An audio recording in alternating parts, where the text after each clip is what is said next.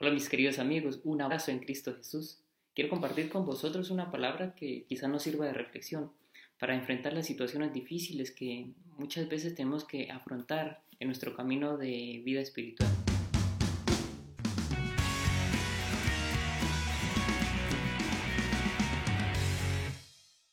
A veces podemos llegar a un, a un estado límite donde decimos ya no podemos más, este dolor me supera, es agudo, y no puedo continuar más mi camino.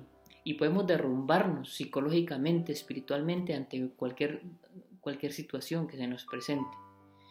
Y muchas veces podemos somatizar este problema y nos enfermamos. Llega un momento en que no podemos continuar y experimentamos con gran impotencia, pues el problema con sobredimensionado quizás.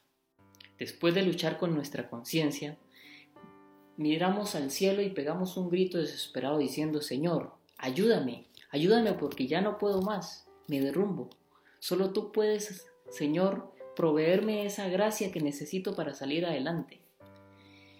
Ante una situación compleja, como es un problema en las diferentes modalidades que puede ser una situación desesperada, como la separación de unos esposos, que después de amarse por mucho tiempo tengan que un día decirse eh, adiós. O cuando un hijo, vemos a un hijo que está en las drogas y cada día se está deteriorando a causa de los estupefacientes, pues eh, concibimos esa situación con gran eh, dolor y dificultad, porque en el fondo es la impotencia de muchas veces no poder hacer nada. O cuando hay alguna persona enferma en la familia y esa enfermedad es dolorosa, nosotros como familiares también sufrimos. Sufrimos eh, junto al enfermo ese dolor o cuando somos nosotros los enfermos, pues psicológicamente también experimentamos eh, el sufrimiento, no solo por nuestra enfermedad, sino por nuestros seres queridos que sufren a nuestro lado. O también puede ser eh, una injusticia. Muchas veces hay personas que son acusadas malamente de una situación que nunca cometieron y tienen que experimentar pues ese rechazo a causa de, de la situación de la cual se les acusa. En fin, hay cantidad de situaciones multidiversas que se nos presentan y nos hacen eh, hincapié, nos hacen caer muchas veces y nos producen desesperación, tristeza y en la mayoría o en muchos de los casos depresión a raíz de estas circunstancias. Podemos mirar al cielo y gritarle al Señor, Dios, por favor, ayúdame. Y ante este grito desesperado puede ocurrir dos cosas. Por un lado, dejarnos llevar por nuestra soberbia y renegar de Dios, tal como lo hicieron los israelitas, cuando atravesaban el desierto. Ellos le decían a Moisés, ojalá nos hubiéramos muerto en Egipto o en el desierto. ¿Para qué nos trajo Dios a este territorio? Solo para que nos mate a todos y se lleve eh, y nos lleven como esclavos a nuestras mujeres e hijos.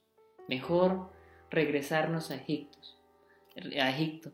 Es decir, ellos deseaban o querían seguir siendo esclavos en vez de disfrutar eh, la libertad de los hijos de Dios. Y así pasa muchas veces. Renegamos de la situación en la que estamos y no vemos como los israelitas la tierra prometida, esa tierra que les prometió el Señor que emana leche y miel, que la iban a conseguir, pero que requería un proceso de purificación. Y eso muchas veces nosotros no lo entendemos. No sabemos lo que hay eh, después de superar esa barrera de la purificación. Viene, por supuesto, que la bendición. El portarnos de esta manera como los israelitas eh, rompe toda posibilidad de diálogo con Dios, porque nos cerramos a lo que Dios nos quiere decir. Los israelitas habían visto el poder de Dios, que los había sacado de Egipto, habían hecho un milagro grandioso, eh, Dios había hecho un milagro grandioso por medio de Moisés abriendo el mar rojo, les dio el maná para que se alimentaran. Y sin embargo, ahí estaban, derrotados, como muchas veces nosotros en algunas circunstancias, queriendo volver a Egipto para ser esclavizados.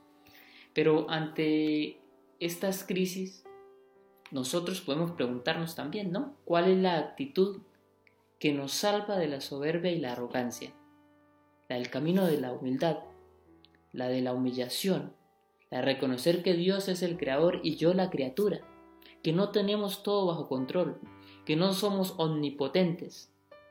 Es decir, que no podemos controlarlo todo, que necesitamos de Dios, necesitamos de la gracia como aquel leproso que se acercó a Jesús y le dijo, Señor, si quieres, puedes sanarme. Y el Señor en un acto de inmensa misericordia le dice, quiero, puso las manos sobre el enfermo y lo sanó. Hoy queremos que el Señor nos sane de nuestra falta de fe, sobre todo porque ponemos el corazón en el dinero, en la fama, en las cosas banales. Curiosamente, el coronavirus, que ha sido la desgracia más grande en este momento de la humanidad, por la cantidad de dolor que ha infligido en los seres humanos, ¿no? La pérdida de personas. Curiosamente nos recordó que somos frágiles, que debemos dar gracias por cada día que vivimos, porque no sabemos si es el último y que nuestra vida no nos pertenece, que el hecho de estar en este mundo obedece al plan de Dios. Ojalá que cuando eh, nos quejemos de nuestras desgracias, no volvamos a decir, ¿por qué Señor? ¿Por qué a mí? Sino ¿para qué? ¿Para qué Señor? ¿Para qué me, ¿Por qué me estás hablando por medio del sufrimiento? ¿Qué tienes preparado? ¿Cuál es tu plan divino en medio de todo esto? Tu plan del cielo. ¿Cómo vas a salvarme por medio de esta situación que me pones? ¿Cuál es tu lección en medio del dolor y en medio del sufrimiento que vivo? Eso es lo que tenemos que nosotros como creyentes en Dios, preguntarnos siempre. Hay que ofrecer todo lo que podamos, porque no podemos desperdiciar el dolor. El dolor es una gran riqueza para nuestra vida espiritual si la sabemos invertir. Fijémonos que este coronavirus que nos pone en peligro de muerte nos está curando el egoísmo. Es como si sacara la mejor versión de nosotros, Vemos con heroísmo cómo se la juegan los médicos por sus pacientes, cómo personas comparten sus alimentos con personas de la calle que no tienen que comer. Eh, veía una ancianita haciendo desde una máquina de coser mascarillas para las enfermeras y médicos. Y en estos días, bueno, algunas semanas, veíamos cómo, por ejemplo, un sacerdote enfermo de coronavirus se dio su respirador mecánico para que un joven pudiera vivir Hoy por nosotros, hoy para nosotros es un santo, porque se ofreció en sacrificio para salvar una persona. Imitó a Cristo, que se sacrificó por todos nosotros para redimirnos de nuestros pecados. Por eso, eh, una vez terminada la cuarentena y sin sospecha de virus, nosotros tenemos que cambiar. No podemos seguir siendo las mismas personas. Esta Semana Santa que pasó para mí fue la más hermosa, porque nos unimos de la forma mm, real a muchos Cristos rotos por el dolor, la enfermedad, el miedo, la desesperación. Y así como el Cirineo ayudó a Cristo a cargar la cruz, nosotros debemos hacer lo mismo, dando fuerza, esperanza y ayudando a nuestros hermanos. Hoy entendemos mucho mejor por qué Cristo se dejó crucificar, para que su dolor, su dolor, se uniera al nuestro ya no podemos decirle a Dios que no nos entiende, porque Él mismo experimentó el sufrimiento y experimentó también la resurrección. Y eso es en eso lo que nosotros tenemos que poner nuestro corazón. No huyamos al dolor. Recordemos que todo tiene un para qué. Las crisis no son malas. Yo personalmente en mi vida he experimentado muchas crisis. En mi vocación, en mi vida de fe, y hoy estoy viviendo ah, y hoy estoy sirviendo, puedo decir, a Dios de esta manera, gracias al poder superar cada una de esas crisis. El dolor es nuestro mejor maestro. Dejémonos guiar por él. Nos ayuda a buscar una razón y un propósito en este mundo. Dios no nos abandona, porque es nuestro Padre. Él no solo nos creó, sino que nos dio sus genes espirituales desde el momento mismo de la concesión. Dice el Génesis que por nuestros pecados nos expulsó del paraíso. Por tanto, el paraíso no está perdido, el paraíso está olvidado y tenemos que encontrar nuevamente el camino. Tenemos que hacer esa memoria espiritual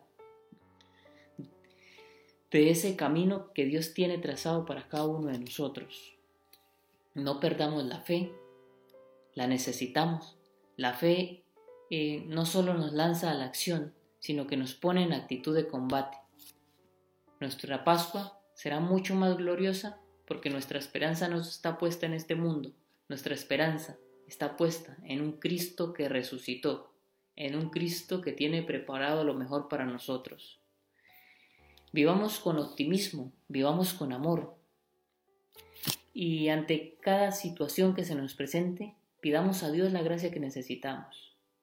No nos dejemos vencer por las situaciones terribles que quizás se nos presenten en el camino, sino que aprendamos de ellas, que son grandes maestras de nuestra vida espiritual.